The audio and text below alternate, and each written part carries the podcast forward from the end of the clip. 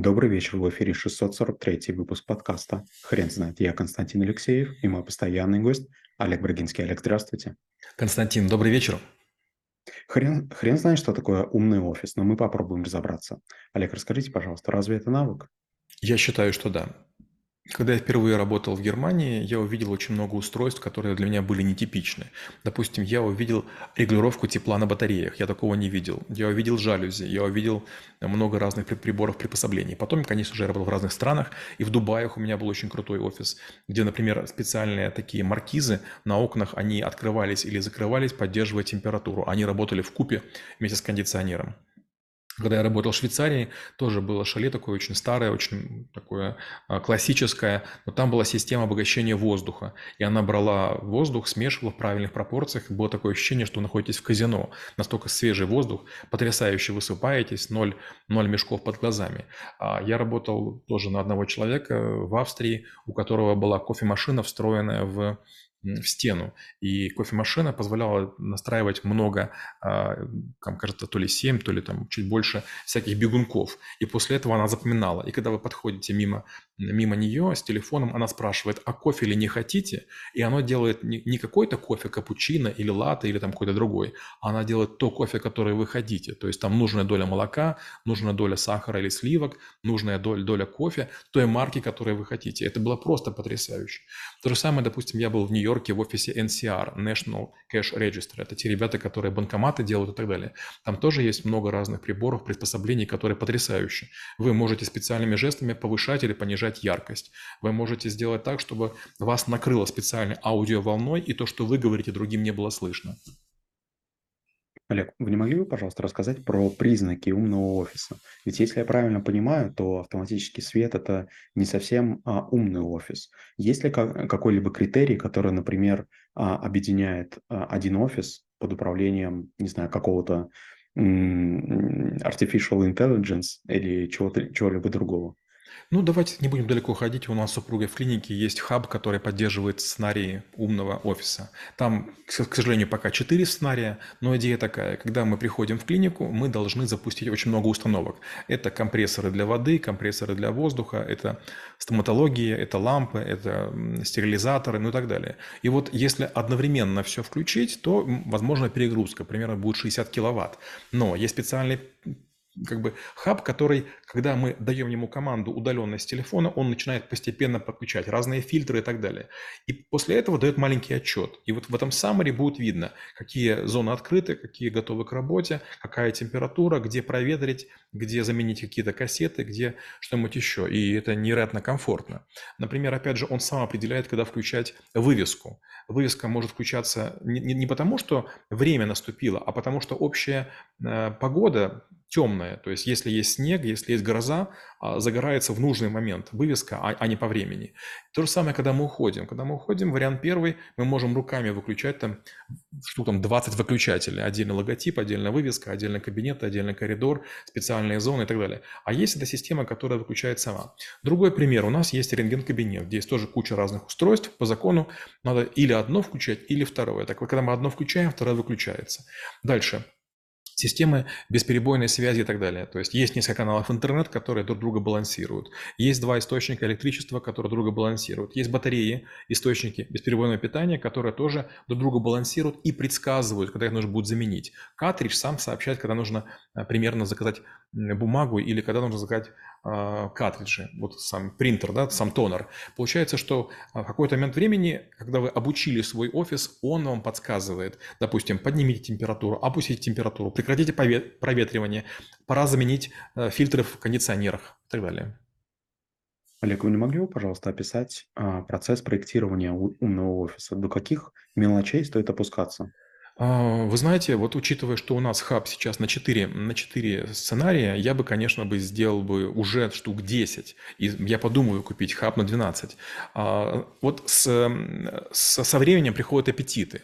Например, мы сделали такой дежурный режим в клинике, при котором, когда мало пациентов, врачи могут сесть в специальное кресло и включить режим цвет Тифани. То есть вместо яркого белого включается цвет Тифани, минимальные лампочки, такая полутьма, но даже можно подремать. С другой стороны, понятно, понятно, что есть режимы, при которых нужно действовать интенсивнее. И вот, например, у нас нет а, сочленения между освещением и музыкой. А я бы хотел, чтобы умный дом подбирал мелодии под освещенность, и чем больше людей находится в зоне действия видеокамер, тем быстрее была бы музыка. Но пока этого нет. Такая же история, пока мы не придумали взаимодействие между системой музыки и запахом. Опять же, когда я рассказываю, кажется чушь, бред и какие-то такие домыслы. Но мы уже видели такие режимы, мы уже видели такие а, офисы, и это правда здорово. Получается, когда никого нет, у вас запах чистоты. Когда приходят дети, у вас запах ванили, а, жевательной резинки или колы. Когда приходят мужчины, запах дорогой кожи. Когда приходят женщины, запах роз. Олег, вы уже упомянули, что аппетиты растут во время проектирования таких вещей. Скажите тогда, пожалуйста, а как остановиться а, и не проектировать те вещи, которые мне нужны для умного офиса? Константин, я пока не знаю. Учитывая, что мы только экспериментируем всего лишь три года, еще не наступил тот момент, когда вот мы исчерпали все свои хотелки.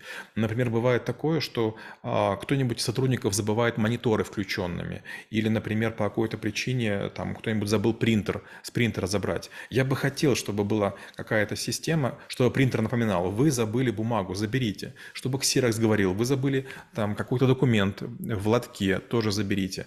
Я хотел бы, чтобы можно было удаленно выключить выключить розетки, прям отдельно конкретные.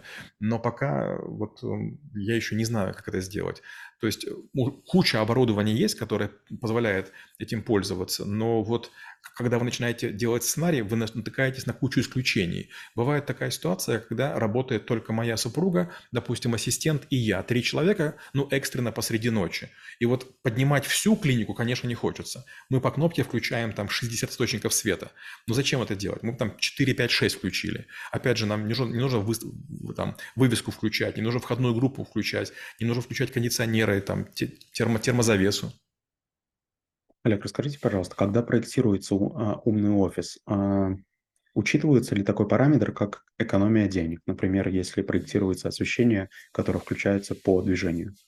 Вы знаете, в России, где я сейчас живу, электричество стоит не очень дорого, и поэтому, если бы мы поставили датчики на движение и на них запитали электричество, было бы странно. Опять смотрите, вот, допустим, представьте, вы пришли к нам в клинику, сидите в телефоне и почти не движетесь. То есть вы надели наушники и смотрите YouTube, и вдруг гасится свет. Но это же правда странно, да?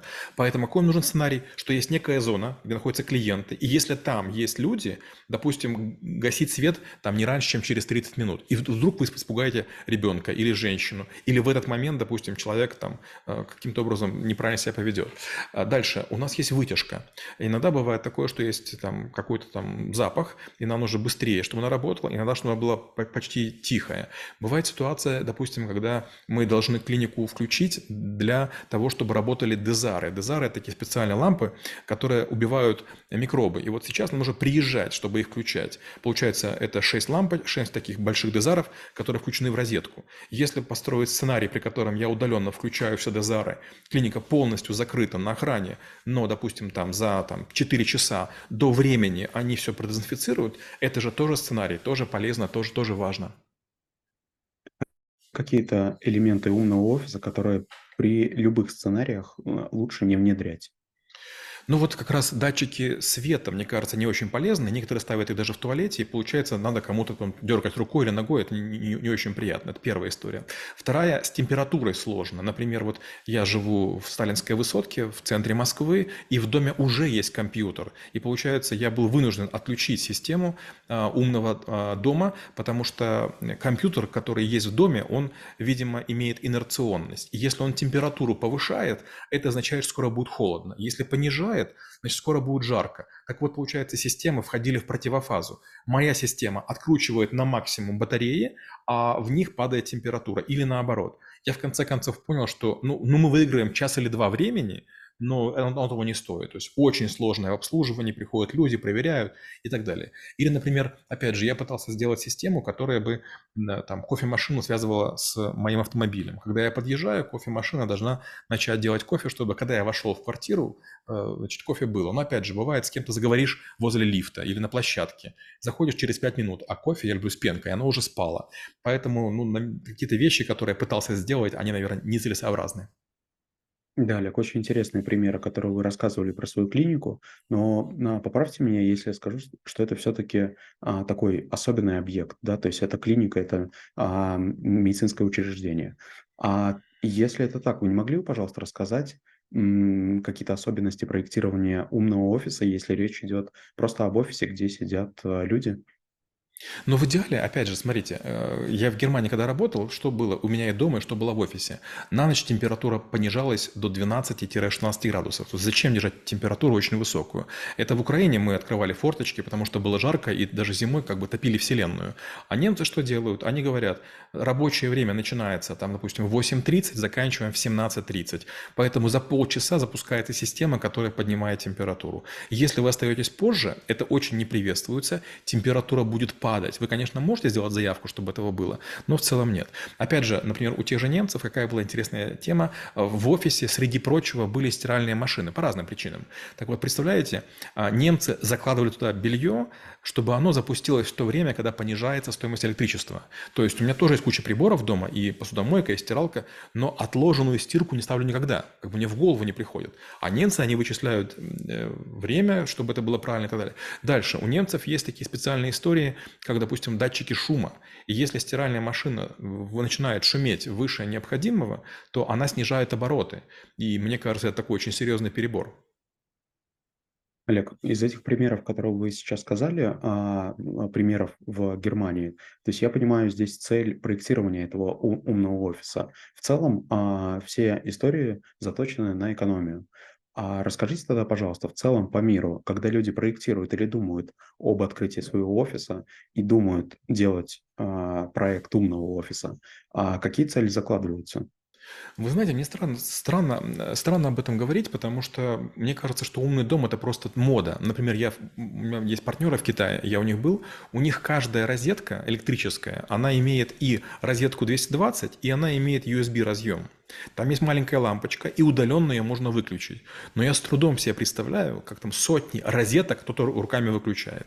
У них есть очень интересная история. А, лампочки, которые находятся э, вот в плафон вкручены, они имеют маленькие вентиляторы, наверное, примерно полметра. И получается, эти лампочки в какой-то момент времени, если прохладно, начинают гнать воздух вниз – то есть тепло от лампочки опускается вниз. А когда в офисе жарко, они крутятся в другую сторону, чтобы подхватывать холодный воздух и вверх поднимать. Но опять же, мне кажется, такие, такие уже совсем мелочи, что не имеет никакого смысла. Опять же, в китайском офисе а, у моих товарищей есть автокормилки для для рыбок и автопоилки для растений. И там, опять же, бывает такая история, что вода переливается через край. Хотя, опять же, я в, в Европе видел тоже автопоилки для растений, так вот там втыкается некий такой приспособление, которое определяет уровень влаги. И не по времени срабатывает, как, в Китае, а от влажности. То есть, если сухость по почвы достигает некой границы, капает несколько капель. И так проверяется каждые 3 минуты. То есть, всегда температура и всегда влажность почвы, она просто идентична. То есть, для растения идеальные условия. Олег, а, есть ли у вас примеры а, каких-либо офисов, в которых вы были, где а, реализация умного офиса выполнена просто отлично, и это не только какая-то прихоть SEO-компании, а это сделано еще и продуктивно? Когда я работал в Германии, моим э, клиентом была компания Nestle, и вот во Франкфурте у них есть офис, и там, по-моему, 24 этажа, и там как раз сделано очень много всего. И вот получается, этому моему впечатлению примерно 30 лет, но там была система аквастоп. То есть, если кто-нибудь не закрывает кран, система сама определяет, что пора выключить воду. Система сама понимала, что надо закрыть крышку унитаза. Система сама понимает, что необходимо вызвать мастера, потому что какой-то стояк забился. Э, система а, там есть, были такие автоматы, это было лет 300 назад. Представляете, вы берете кофе в автомате, которое сделано, а потом на специальный поддон ставите, и эту грязную чашку автомат затягивает, она там моется и опять становится чистой. И когда я все это видел, я был просто в шоке. То есть я с тех пор ни разу не видел ни одного автомата, который мыл, мыл, мыл бы чашки. Олег, спасибо. Теперь на вопрос, что такое умный офис, будет трудно ответить. Хрен знает.